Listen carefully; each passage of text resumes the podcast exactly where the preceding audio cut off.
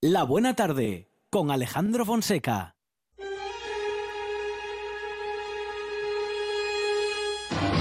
En La Buena Tarde.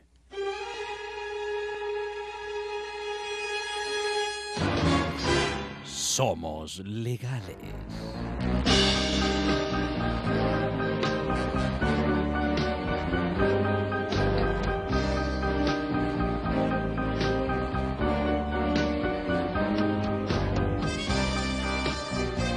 Abogado, ¿estás ahí?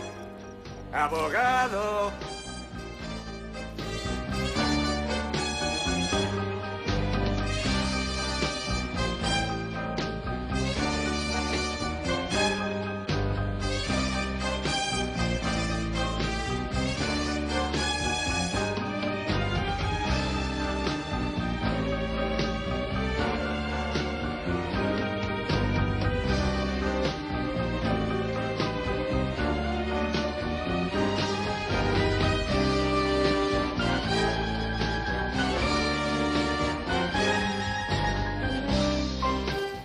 Álvarez es nuestro abogado de guardia en la Buena Tarde y ya está con nosotros en la Buena Tarde en nuestros estudios. Borja, ¿qué tal? Buenas tardes. Pues aquí estamos, encantado de estar con, con vosotros otra tarde más. Podemos encontrarle en borjaabogados.es y también en la calle Covadonga número 5 de Oviedo. ¿Y tomando alguna botellina de vez en cuando? Tomando alguna botellina de sidra y con, yo creo que, no sé si con más asiduidad de la que Sí, debería, sí. o no lo sé, eso tendría que hablar con mi médico, pero creo No. que para mí, para mí realmente la sidra es la, la, la panacea. La panacea, sinceramente, es la única bebida que alcohólica que suelo que suelo beber, consumir, vamos, algún día una copa de vino, pero muy raro. Si no hay sidra, una cerveza Claro. y si no, pues nada, no. Pero generalmente es sidra, solo sidra. Bueno, uno de esos eh, productos que, en fin, que tienen eh, identidad, arraigo cultural en nuestra región, em, uno de esos productos estrella, ¿no? Y que no solamente por el producto en sí, sino que también por la imagen. Y si hablamos de imagen, hablamos de la botella de sidra. Y si hablamos de la botella de sidra, nos adentramos en la polémica que en estos días, bueno, en la polémica que parece que está dejando de serlo, aunque tiene una segunda parte, ¿no? Porque digo que está dejando de serlo porque la justicia se ha pronunciado, pero aún así la polémica sigue porque los productores asturianos tienen, bueno, todavía tienen algo que decir al respecto. Sí. Eh, bueno, después de esta confesión que hice de, de mi alcoholismo y mi, Confesión de parte. de mi afición a la sidra, que yo no sé por qué tengo esta manía de soltar todas, todas mis intimidades. Bueno, yo que ¿eh? te pregunto, En co- el- yo en que te, primer- pregunto te pregunto unas tonterías. Sí, pero yo es cierto que yo normalmente no, no sé, se me ponen un micrófono delante y no, no Eh, tengo, no tengo, tengo control ni medida, no tengo medida. Pero bueno, Eh, sí, sí es cierto que la polémica en cierta medida está zanjada, aunque queda, queda una última, una última opción. Una opción que es mm, más complicada porque llegar al Supremo es complicado, el Supremo no siempre admite los recursos. No, y hay que diferenciar entre admitir y estimar. Una cosa es que admita, que es que los admite a trámite, y otra cosa es que estime, que es que estima las pretensiones que se le someten a, a su conocimiento. ¿no? Quiero decir que muchas veces, y sobre todo en el contencioso administrativo, en la justicia contenciosa, que es lo que nos ocupa, no, es mercantil, no, perdón, perdón, es mercantil. Es mercantil en este caso. Es ¿no? mercantil, exactamente, con lo cual podría ser un poco más, más sencillo que si fuera la contenciosa. Eh, pero quiero decir que no siempre el Tribunal Supremo entiende que, es- que debe entrar a conocer de las disputas existentes. El Tribunal Supremo no es una tercera vía, no, es un, no es un segundo recurso.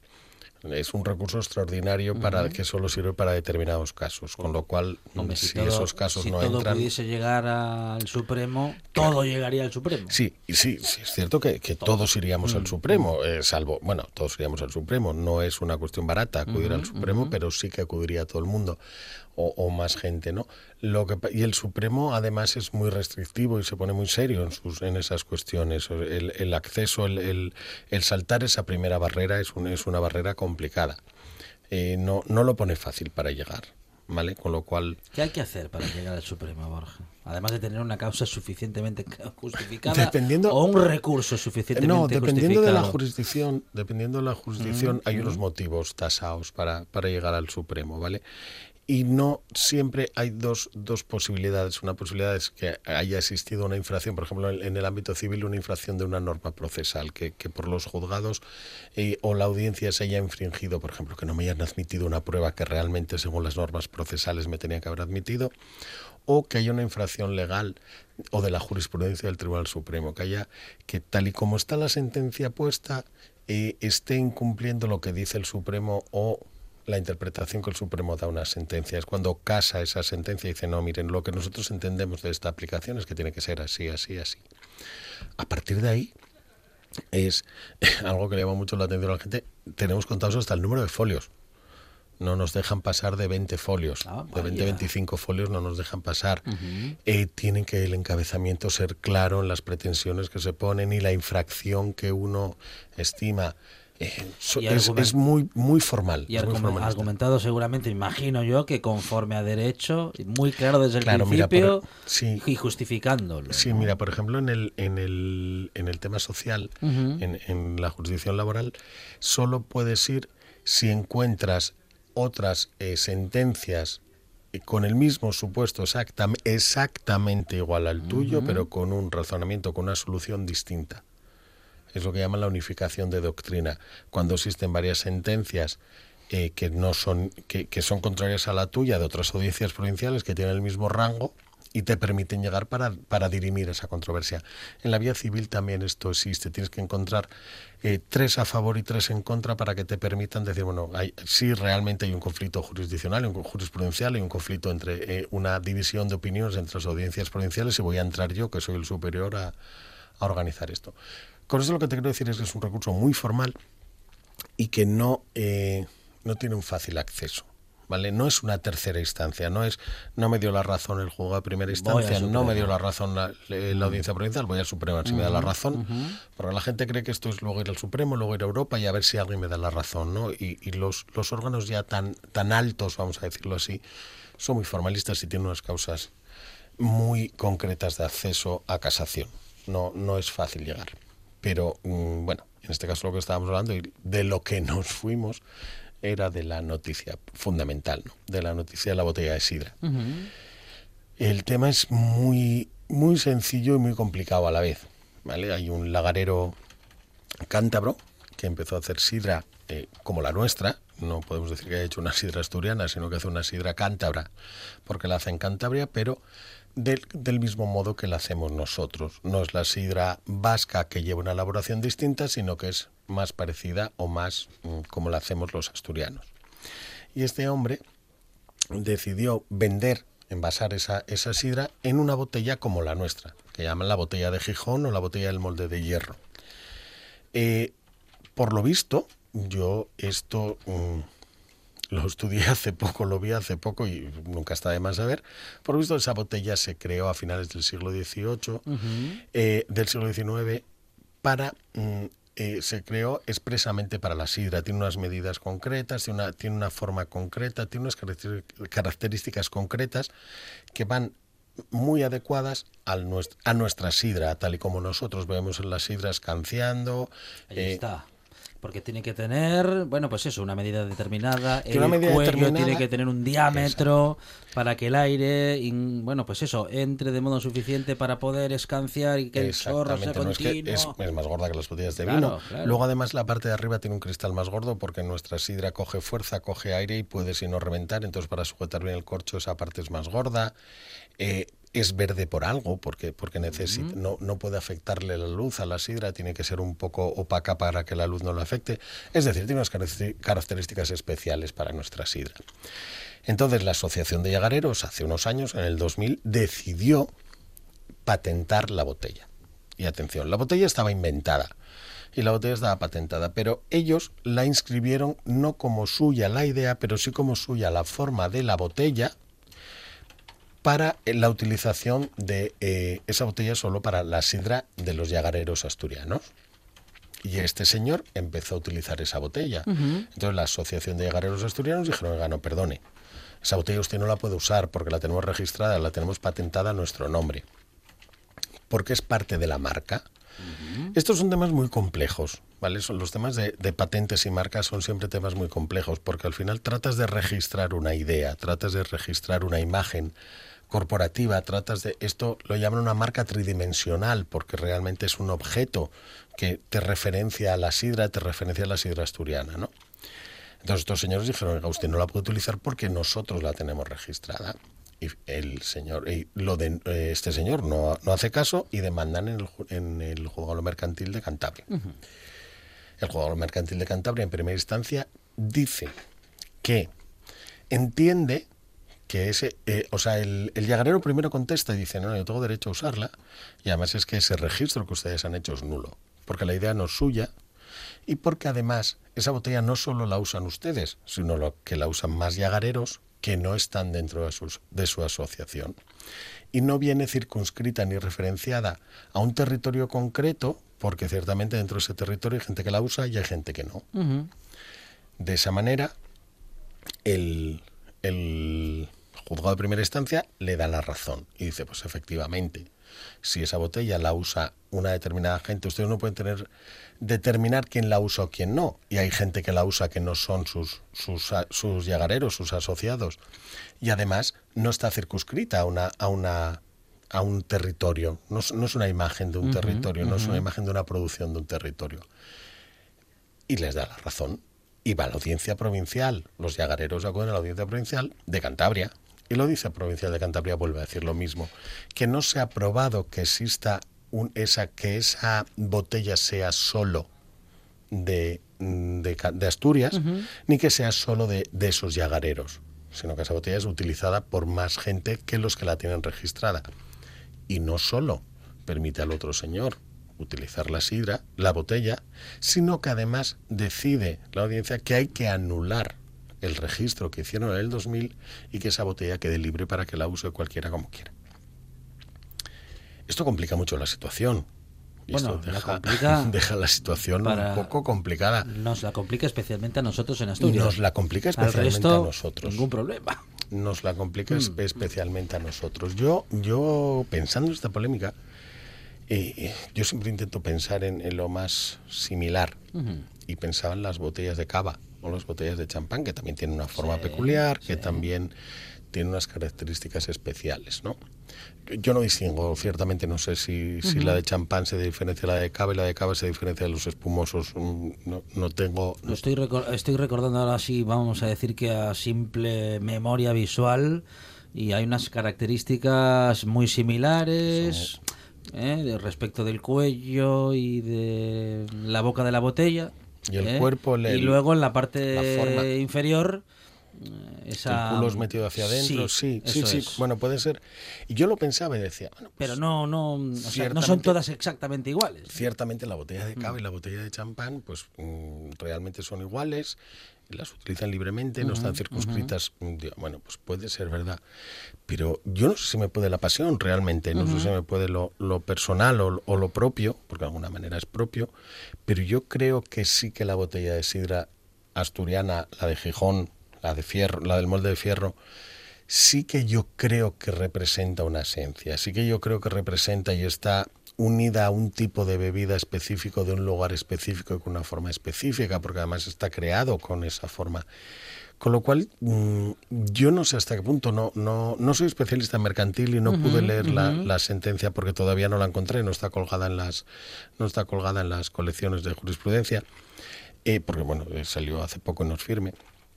Y no, no, pero no acabo de encontrar ciertamente el fundamento, no acabo de encontrar ciertamente el fundamento de que no está, sobre todo que no está circunscrita a un territorio en concreto, porque ciertamente esa sidra, esa botella de sidra solo se usaba en Asturias, solo, solo aquí y para esta sidra.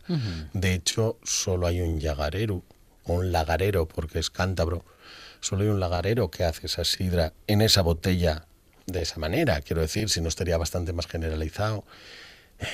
Yo mis dudas tengo sobre, sobre el tema. Otra cosa es lo que te decía al principio, que, la, que la sentencia tenga acceso a casación o que incluso a la Asociación de Llagareros le, le interese seguir en, a casación. No tiene pinta de que se hayan hecho administrativamente muy bien las cosas respecto del registro de ese diseño, de esa botella. Cierto es, y nosotros que estamos en el ámbito de la radio, de los medios de comunicación y de la producción de contenidos, que cuando tienes una idea, no siempre es, bueno, pues del todo fácil registrarla, porque primero hay que demostrar, en fin, Que la idea es que- tuya. que- que la idea es de uno, que es algo, y que por otra parte es algo registrable, digamos, ¿no?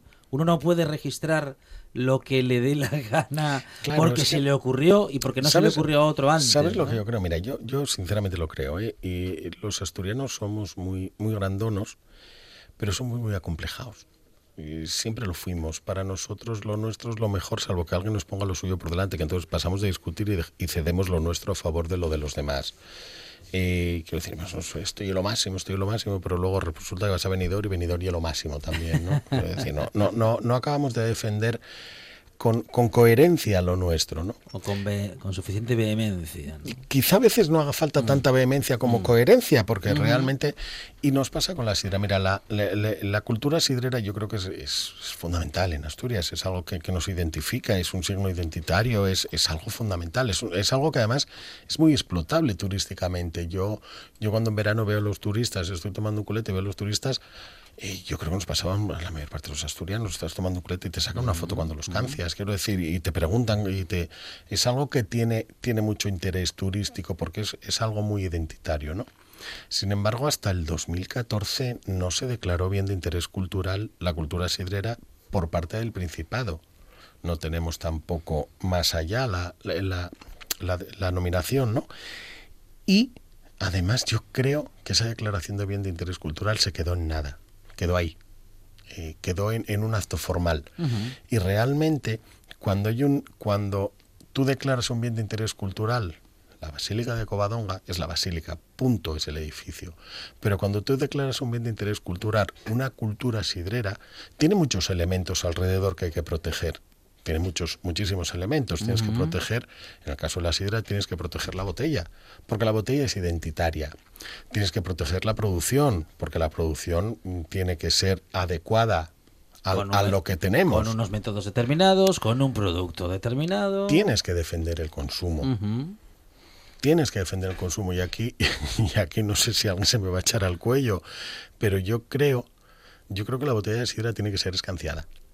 Yo creo que no valen los, los aparatos que nos están inventando. No valen. No. No valen porque perdemos la cultura. No solo perdemos sabor, no solo perdemos forma, no solo perdemos eh, eh, sidra, no solo per- perdemos la... mm, No solo perdemos placer a la hora de, de- de degustar la sidra, sino que perdemos cultura. Y, litu- y la liturgia. Y con- porque Claro, perdemos cultura sí, y perdiendo, sí. perdiendo la liturgia perdemos cultura y perdemos esa capacidad que tenemos de, de vender nuestra propia cultura. Un- justamente, un elemento diferencial. Ahora Es que, que- que- ahora que hay tanto donde elegir, donde comprar, entre internet y propuestas, bueno, en fin, hay por miles y millones. Para triunfar hay que tener un elemento diferencial, algo que te haga distinto al resto. Claro, la, la sidra tiene, un, el- tiene muchos elementos diferenciales. Mira, yo siempre digo una cosa, yo cuando, las veces que fui a Londres, siempre me dicen, ¿qué tal? ¿Te gusta Londres? Y yo, pues mira, Londres es una ciudad que bueno, a mí personalmente me gusta, pero tiene muchos sinto- sin- sin- eh, signos identitarios. Tú estás en Londres y sabes que estás en Londres porque pasa el autobús, porque pasa el policía, porque ves una cabina. Es Londres. Tú, porque los coches van al revés, por lo que quieras, Y pero además, tú en sabes. Londres, y además eh, bueno, en Londres, en Inglaterra en particular, se ha dedicado a poner en conocimiento mundial ¿no? sus características, ¿no? sus Claro, señas de identidad. Pero tú vienes aquí a Asturias y tú tienes que saber que estás en Asturias. Y cuando vas a una sidrería, la sidrería tiene que estar, desde- y aquí sí que se me van a echar al cuello, pero yo creo que tiene que estar regulado el tema sidrería. Yo, a mí no me parece justo, y siempre lo digo, no me parece justo que la botella de sidra valga lo mismo aquí que allí, y que aquí tenga un señor que me la eche estupendamente y que me sepa el culete a gloria, allí que tenga que estar yo inclinado a un lado echándome mi propia mi propia sidra, una sidra caliente que ade- Sí, o, o sacándola de la nevera congelada. con lo cual, eh, esto tiene que. El, el signo, el, el- el signo identitario tiene que estar cuidado. Yo no, no, no estoy pidiendo que, que se regule, ni soy favorable a la regulación por, por regular o por poner las cosas más difíciles a los hosteleros, sino que lo pongo porque creo que los signos identitarios hay que defenderlos, que la cultura hay que defenderla. y que yo quiero que cuando la gente se vaya de Asturias diga, ¿qué tal Asturias? ¿Te gustó? Y dijeron, sí, además sabía que estaba en Asturias porque había un tío echando sidra. Yo creo que eso es importante. o- sí, dice, ¿viste eso que hacen en Asturias? Dice, en todos lados. Claro, Dice, ¿cómo era? ¿Cómo era de escanciar? Bueno, eso. Sí. pues sí. por eso, y, y creo que, que la botella también por eso es importante. Yo, yo, bueno, luego escuchas muchas críticas y claro, la crítica eh, básica a la sentencia es cómo va a conocer un juez foriatón lo que lleva una botella de sidra. Que ciertamente una... yo ahí, ahí he de decir, ya sabes que yo defiendo muchas veces a Sí. los jueces, más, de- sí, más y de sí. las que debería, igual, igual parece que estoy haciendo la pelota. Ahora, claro, el cántabro, el, el que, el llagarero, bueno, el llagarero, en este caso el lagarero, porque estaba en Cantabria, em, claro, mete el recurso en Cantabria, no lo mete Bueno, es que en no tienes, es que ahí, no, ahí, es, ahí es una No cuestión. tiene sentido porque está pidiendo. Es una cuestión de competencia territorial, le corresponde al juzgado allí. Ahora bien, allí, sí. ahora bien, eh, tú como abogado cuando vas a jugar fuera de casa Sí, el juez con un tema que es de casa tienes, Sí. que, llevarlo- tienes que venderlo muy bien. Y el juez habrá llamado a algún colega. Bueno, tampoco, tampoco se sabe nunca, En ¿eh? que- tampoco se sabe nunca que la Oye, que tengo jueces- aquí uno que me dice esto de la botella. ¿Tú cómo lo ves? Pues, pues hombre, no estaría mal que se hubieran formado, ¿no? Pero, pero bueno, a veces, a veces el interpretar el derecho Mm. puramente como derecho te lo desconecta un poco de la realidad, eso sí es cierto. Por eso sí que es importante, aunque yo creo que por lo que sé de este procedimiento, que sí que se intentó vender, ¿eh? sí que hubo informe, o sea, vender. Eh, explicar la realidad sí, de la sí, botella es justificarlo, lógicamente Mm, mm. tú tú eso cuando lo llevas fuera una persona que desconoce todo eso lo tienes que, que adornar y que y que, que vender y que justificar lo más adecuadamente posible Es que, de verdad, yo lo primero que pensé es, claro, si es en Cantabria, tú antes hablabas de la cultura sidrera, de lo que encierra la cultura de la sidra, toda la liturgia y demás. Para conocer eso, bueno, bien, eh, también se puede visitar Asturias y conocerlo porque nosotros podemos contarlo muy bien y hacerlo pues eh, sentir muy cercano y, eh, y muy a gusto en, e- en, en esta en fin en esa liturgia en esa parte de la cultura. Pero es apenas como decir un acercamiento no temporal quien está fuera realmente puede entender explíquese como se le explique. Bueno en fin la importancia Yo creo de que- todos esos elementos. Esas cosas no se aprenden Mm. se viven y es cierto que últimamente cada vez somos más turistas y menos viajeros. Ajá. y yo creo que esa es la diferencia fundamental. Tú si vas como turista lo ves desde fuera. Si vas como viajero intentas experimentar Claro. intentas ver lo que lo que es vivirlo. Eh, si- con una estancia aquí tú lo puedes ver perfectamente. Yo creo que la diferencia entre un culete echado con un isidrín y un culete echado por un buen escanciador se nota a la legua. Eh, la temperatura buena de la sidra se nota a la legua. Eh, el sabor de la sidra se nota a la legua. Quiero decir, hay, hay como todo, como todo, quiero decir, yo, yo no entiendo de vino, pero distingo un buen vino de un mal vino. A lo mejor no el mejor del peor. sí O sea, a lo mejor solo el, el más mejor del más peor. Pero, pero tú lo que te sabe bien y lo que te sabe mal lo distingues, con lo cual sería, sería fácil, sería fácil que sí que lo apreciaran. De todos modos, sí hay un, un principio de esperanza en todo Ay, esto. sí. Hay un principio de esperanza. Se nota que hoy el tema me conmueve que, por ponga- dentro, ¿eh? que, pon- que pongan un, que pongan una sidrería al lado del Tribunal Supremo de Cantabria. No estaría mal. De todos No, modos, la audiencia provincial, perdón. de la audiencia provincial. Supremo De todos todavía no llegamos. modos, sí que hay una, yo creo que sí que hay una, una, una vía, de, una cuestión de, a la- o sea, un canto a la esperanza aquí, porque eh, yo creo que por mucho que se produzca sidra fuera de, Asturias, eh, no va a haber nunca una, o sea, pueden vender la sidra un, lagarero de fuera de Asturias, pero el entorno y la cultura de la sidra siempre va a estar aquí. No, no, tú en Cantabria no encuentras la cultura de la sidra que hay aquí, no la vas a encontrar. Puedes, puedes encontrar sidra cántabra, pero no vas a encontrar eh, la cultura de la sidra que tenemos en Asturias, porque ciertamente eso es algo totalmente nuestro y único, ¿no? No, no lo hay fuera. Con lo cual, quien quiera puede beber sidra cántabra, pero si quiere vivir la experiencia de, de, de- de las, de vivir la sidra, tiene que venir a Asturias. Sí o sí, no, no, no va a quedar otra. Yo creo que eso sí que no es exportable. Porque no hay mercado, además. no, no, no hay mercado.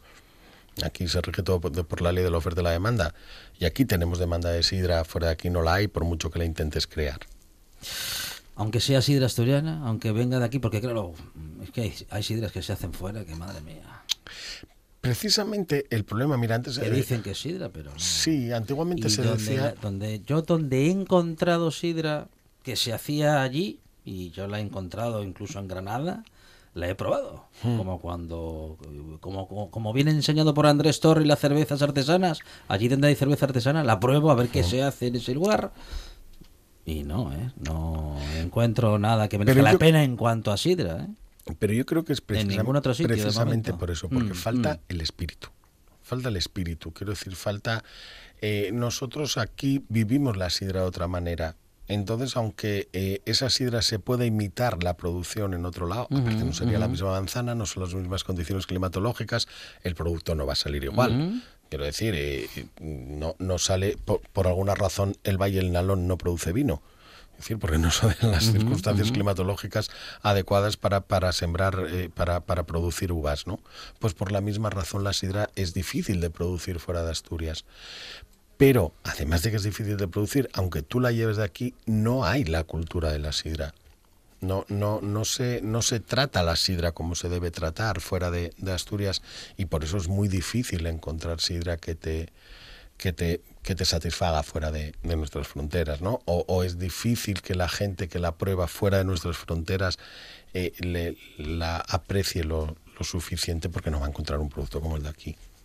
Es Borja Álvarez y es nuestro abogado de guardia en esta buena tarde. Hoy hemos hablado de una botella de sidra, de un diseño y de momento de una ex- exclusividad que no se queda en nuestro territorio. Borja, muchas gracias. Gracias a vosotros. Una de vinilos al ajillo, dos de micros al cabrales, tres de cables afogados. Oído cocina. Carlos Novoa se cuela en las mejores cocinas del país Astur. De lunes a jueves, de 9 a 9 y media de la noche, en RPA. Oído Cocina con Carlos Novoa. En toda Asturias, En toda Asturias. RPA. Esta es tu radio.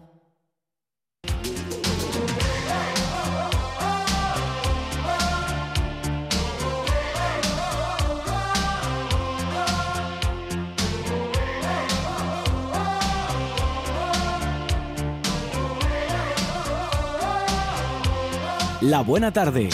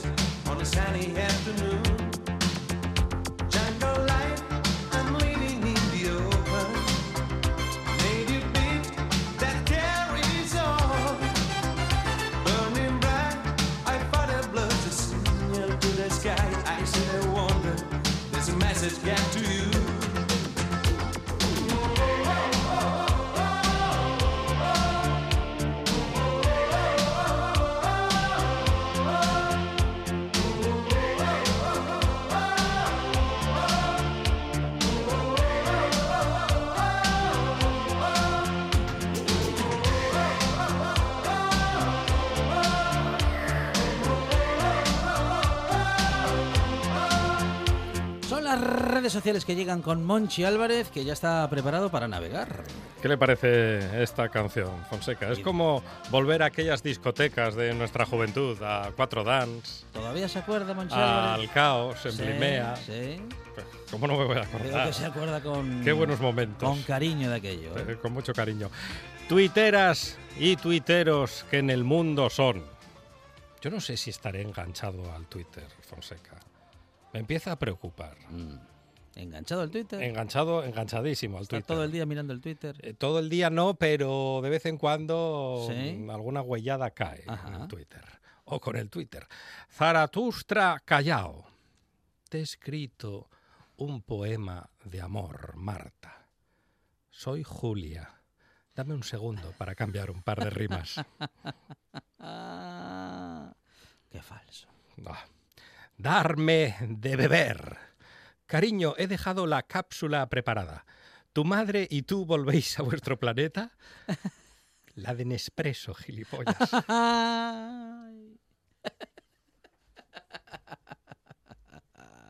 Qué maldad. Que, eh, bueno, hay, hay, hay inquina, ¿eh? Mucha. Klausman, hay gente que pasa hambre porque no van al cine, supongo. Porque ahora en, en el Sí, cine... te dan de comer, vamos, pe- de todo. Yo veo unas auténticas farturas Se en el cine. puede, vamos, se puede salir cenado ya, ¿eh? Eso sí, para ir al cine Sí. Hay que ser casi millonario, Ya, porque al precio al que están las palomitas... Sí, sí, sí. Y, y yo veo unos tancaos de Y palomitas. lo pide con el- refresco ya ni le y el ¿eh? refresco grande. Y digo, pero esta gente, ¿qué pasa? ¿No, ¿No comen en casa y están forrados? Mm. Es como pedir en un aeropuerto zumo de naranja. ¡Uy! ¿Se imagina? Un croissant y zumo de naranja en un aeropuerto. Hay gente que de hecho lo hace solamente para que los demás creamos que viven bien. Mm, Van en el aeropuerto, piden un zumo de naranja y vuelven a casa. sí, y luego se quedan allí a fregar. Casi siempre con un BMW. Zarrapatiestos. Nada asusta tanto a un astronauta como que llamen a la puerta. ¿Se imagina? ¡Ostras, Pedrín! ¿Quién nos habrá seguido hasta aquí? Von Speak. Pues seguro que son testigos de Jehová que van a todas partes. Segurísimo. Sí, sí, sí. Von Speak. Que se sume UPyD a Ciudadanos es como si suman mis estadísticas a las de Leo Messi.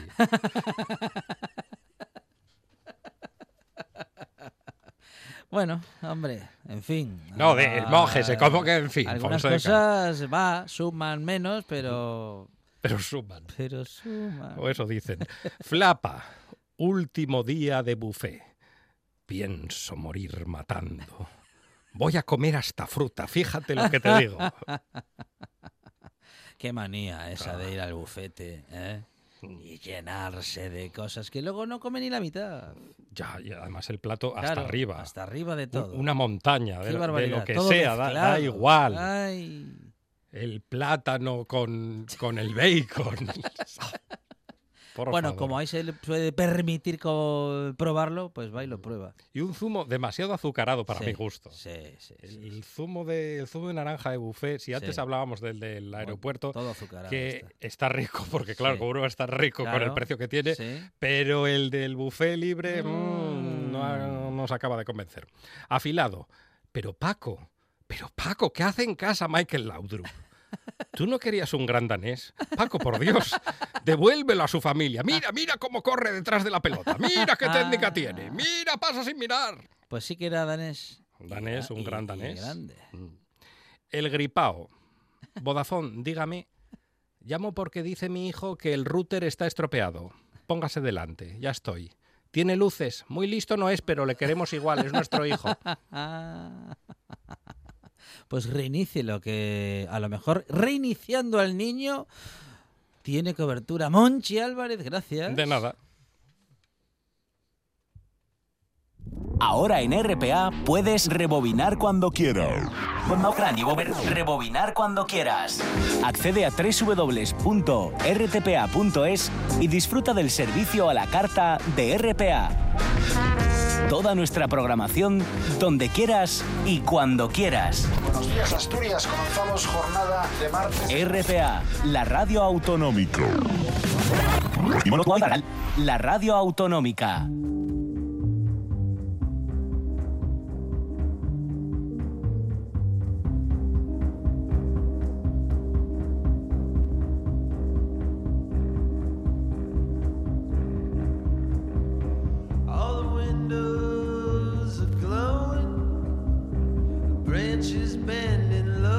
La buena tarde.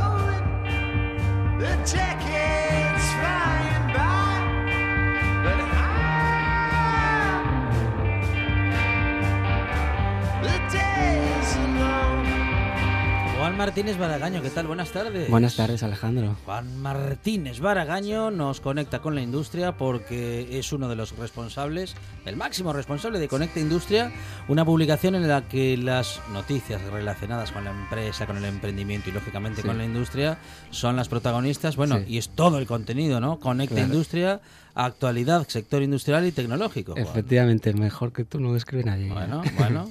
Ah, noticias que tenemos esta semana o en estos días, Juan. Esta, esta edición la hemos dedicado a los emprendedores, tanto emprendedor tecnológico como industrial, emprendedor empresarial, el que crea empresas. Bien.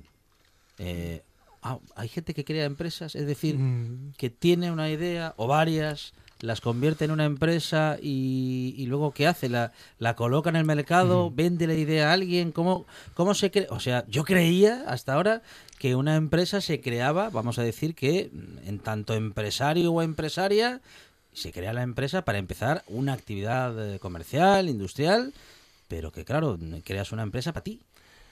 Mm, Bueno, eh, podemos hablar mucho de eso. Una persona cuando tiene inquietud eh, emprendedora, eh, inicia acciones diferentes, acciones eh, que se salen de, de lo, de lo normal, de que es lo normal es empleado por cuenta ajena. Y, y yo creo que es emprendedor mientras desarrollas el proyecto empresarial. Una vez que vas al notario, te dice el notario, oye chico, tienes a una, una sociedad que se llama Pepito Suárez SL y un CIF tal, a partir de ahora trabajar, ¿no? Pues a partir de ese momento ya eres empresario. Y, y nada, al final una, una empresa, pues al final la gente no crea empresas para, para sacar pecho o tener una medalla en el, aquí en la solapa. La gente crea empresas, pues bueno, porque cree- tiene un proyecto, un proyecto que, que cree en él y que las crea pues para, para dinamizar la sociedad, para ganar dinero también, para vivir de ella y porque bueno, porque, porque tiene la idea, la idea y quiere, y quiere desarrollarla. Carlos Vega, ¿qué tal? Buenas tardes. Buenas tardes. Carlos nos acompaña también, junto a Juan Martínez Bragaño. Carlos es director de CITEC, eh, Cumbre de Industria y Tecnología. Carlos, el emprendimiento es eh, vuestro leitmotiv absoluto. Pues sí, ya sabes que eh, hemos hecho dos ediciones, ahora además en esta última contamos con, con la ayuda de Conecta Industria y, y, bueno, pues esa colaboración ha ido a más y, y ahora estoy más involucrado también en este proyecto.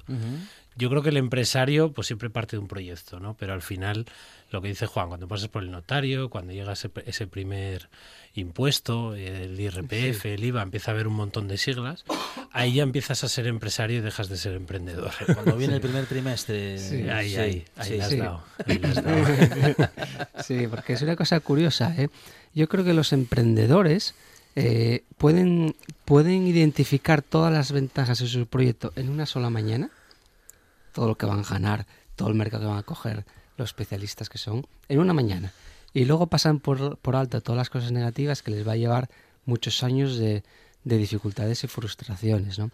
Entonces, una de ellas es eh, el tema fiscal, ¿eh? pero que te das de cruces pues cuando pones la empresa y llega el fin de trimestre y tienes que pagar un IVA y, y que, que, bueno que hay que aprender también, ¿no?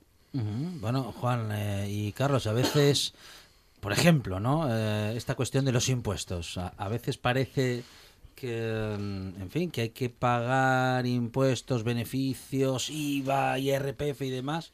Y el empresario, el emprendedor, emprendedora dice, pero eh, ¿cómo tengo que pagar todo este dinero si ni siquiera lo he visto todavía? Sobre todo en los primeros tiempos, ¿no? Cuando donde la liquidez es un animal mitológico. Totalmente. Liquidez es una palabra también bastante clave. Ajá. Pero bueno, de todas formas, yo creo que el empresario eh, también aporta mucho valor a la sociedad, eh, genera economía, genera negocio, eh, mueve, mueve al fin y al cabo y, y, bueno, pues sí, evidentemente los inicios son duros, pero, pero hay que pensar más en el objetivo a medio o a, a largo plazo.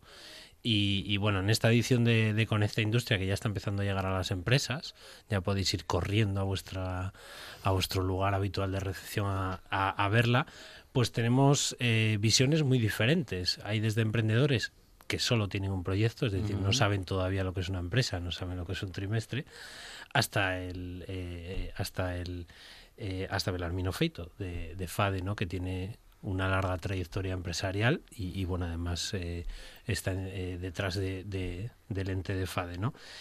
y al final todos eh, comparten una misma visión. El empresario es bueno para la sociedad, aunque muchas veces la sociedad no lo ve así.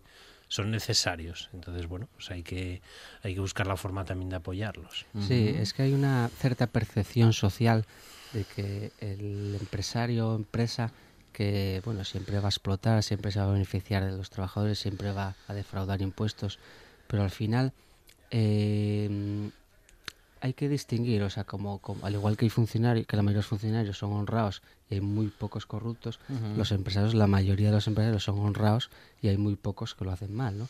Y, y la gran mayoría, pues, pues paga lo que tiene que pagar, paga, hace las facturas como tiene que hacerlas e intenta sacar adelante su, su negocio. Hay que darse cuenta que, que aunque se, se hable tanto de la empresa, realmente cuando se habla mal de la empresa se está hablando sobre todo de, de grandes empresas.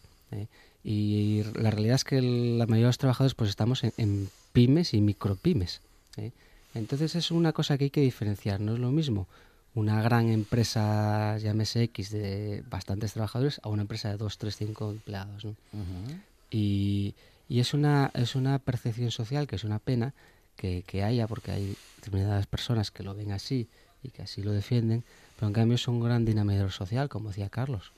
De hecho, eh, nuestra economía mm, entre pequeña y mediana empresa está sustentada prácticamente por este tipo de estructuras que al final, bueno, son autónomos, son emprendedores, son pequeños empresarios, son pequeñas empresas. Incluso son pequeñas familias. Al final, eh, lo que te quita muchas veces de, bueno, de que hay, hay que quitar alguna hora de sueño, hay que echar alguna hora extra eh, que nunca sabes dónde va a parar.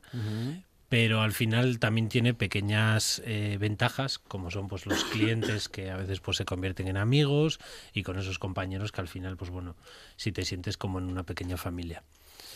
Eh, el empresario, mm, Juan, como, como decías, como, como figura, mm, en fin, malentendida, pero también, eh, ¿cómo decir? ¿Cómo decir?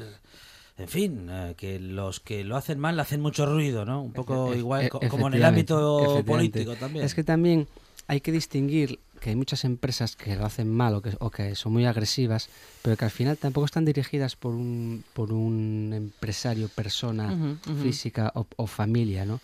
Muchas veces ya tienen consejos de administración más grandes eh, y van más a- al, al, al beneficio, eh, lo que les importa es la cuenta de resultados más que otras cosas, y esas son las que un poco, bueno, ha creado cierta mala, mala fama, ¿no? La mayoría de, de las empresas, las micropymes, eh, el dueño lo, lo- se vive por la empresa y, y, y, y no lo, y no concibe su vida sin su empresa. Entonces al final es un hay que valorarlo y no es fácil.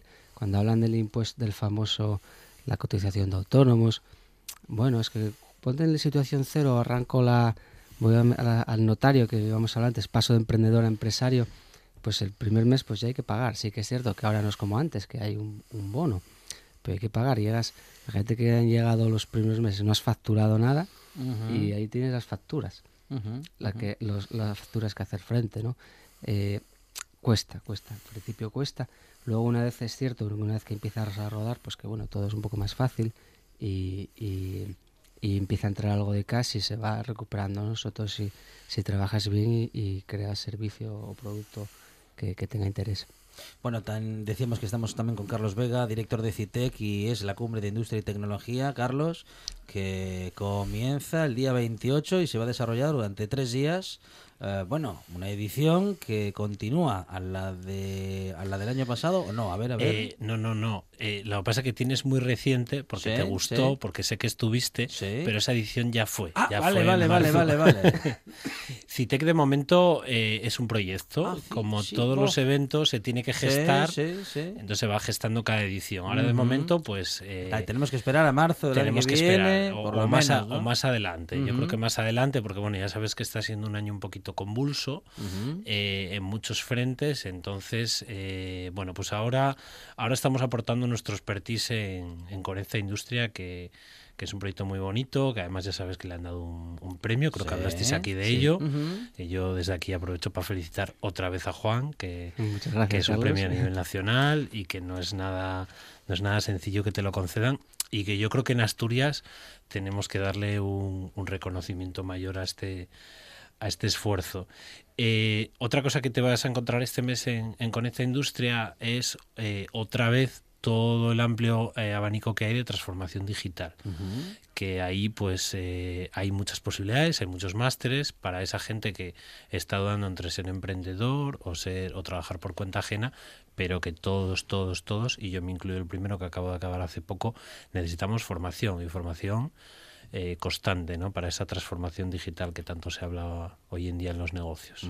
Bueno, y uh, vamos a hablar si os parece también de alguno de los eh, de otros de los contenidos, como por ejemplo vuestro seguimiento respecto de la movilidad eléctrica que empieza a verse cada vez más en Asturias y que bueno, no sé si ya es una realidad, pero empieza a intentarlo. Sí, bueno, eh, el coche eléctrico es, es el va a ser el rey. De momento es algo Mm. algo muy escaso, pero en uso uso urbano, uso corto, sin duda es el más competitivo.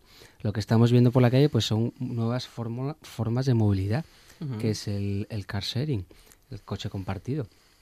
Y, y, eh, han proliferado al menos dos iniciativas privadas diferentes. Ujú. Somos unos privilegiados porque una ciudad, o sea, una región de ese tamaño que tenga dos empresas distintas privadas haciendo esta este desarrollo, pues pues no lo pueden decir cualquiera. Estamos casi al nivel de las, de las grandes capitales.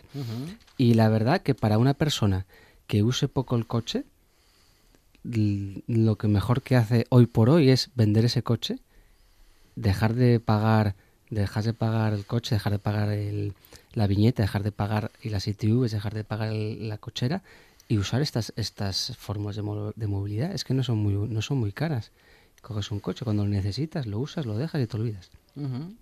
Usar en el momento de, en que necesitamos algo, a lo mejor es eh, Juan y Carlos un modelo de crecimiento sostenible, al menos mucho más sostenible que el que llevamos hasta ahora.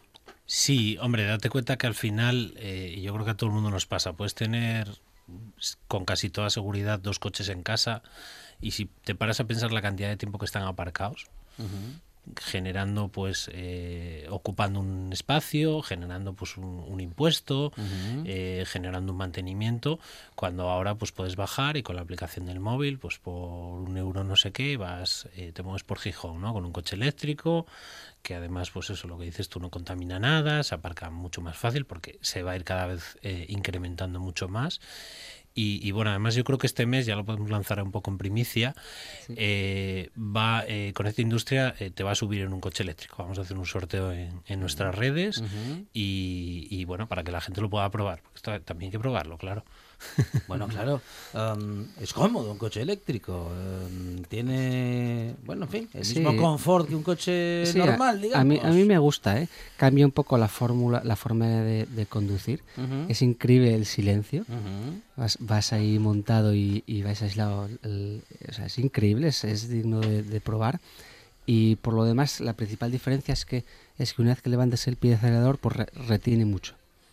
Tienes que frenar muy poco. Lo que tienes que hacer es de- desacelerar. ¿eh? Es la principal diferencia. Pero por lo demás, para un uso urbano, como decía antes, de, de cor- distancias cortas, es mucho más competitivo que un coche de combustión interna, sin duda. Bueno, Especialmente bueno. desplazamientos muy cortos. Que la mayoría de los ciudadanos pues usan el coche de movimientos de muy cortos en ciudad, que muchas veces no llegan ni, ni a calentar el, el motor. y, y es cuando el motor más, más consume.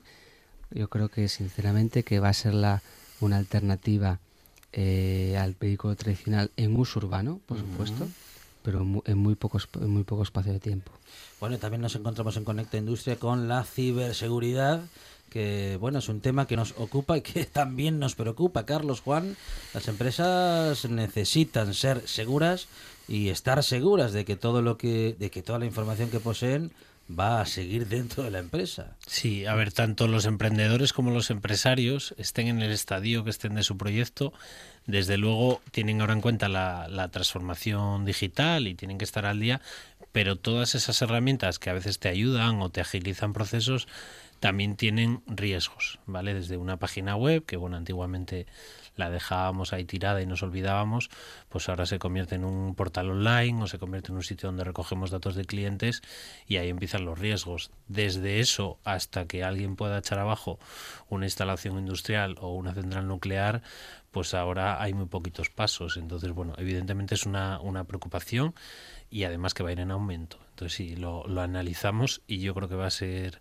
eh, va a ser un tema bastante bastante hablado en 2020 también. Sí, realmente es un. Yo creo que la ciberseguridad incluso es un oficio nuevo. Antiguamente no había nadie que sabía de seguridad, no había nadie especializado, no se necesitaba. ¿eh? Y esto, la transformación digital, lo hemos hablado aquí muchas veces, crea oportunidades de, de- de laborales, ¿eh? porque crean nuevos oficios súper especializados y, este es uno, ¿no? Lo que- decía Carlos, los datos que manejamos, las empresas, aunque sean poco sensibles, son delicados. ¿eh? Aunque sean una base de datos de clientes con nombre, apellidos, un email y un teléfono, eh, hay, que, hay que gestionarlos de manera adecuada pues para que no, no te los roben. Porque aunque te los roben, si te los han robado a ti, eres tú responsable del uso que da el tercero de ellos. Entonces, bueno, ya la pyme le, es- le está costando entenderlo. Eh, la mediana y grande empresa sí que sí que se ha dado cuenta que la ciberseguridad es, es prioritaria en, su, en sus est- estrategias digitales. La pyme no. La pyme sigue pensando que la empresa es como, como casa, como un uso doméstico, usa los, los correos y usa el pendrive y usa todo eso como en casa y, y hay que tener un poco de cuidado. Y por eso están proliferando grandes especialistas en, en ciberseguridad.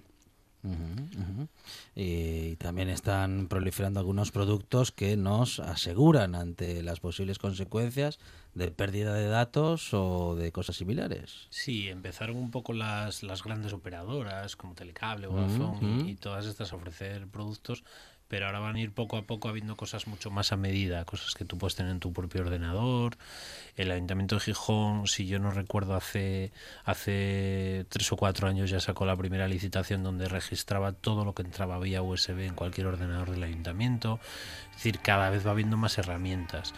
Eh, además, eh, con respecto al emprendimiento, como bien decía Juan, este mes de octubre eh, el INCIBE, el Instituto Nacional de Ciberseguridad, tiene uno de sus principales eventos en, León, el ENISE, y allí una de las cosas que se hacen son analizar oportunidades para el emprendimiento, porque evidentemente todo esto pues surgen nuevos proyectos, nuevas oportunidades de pues proteger teléfonos, proteger ordenadores, aviones.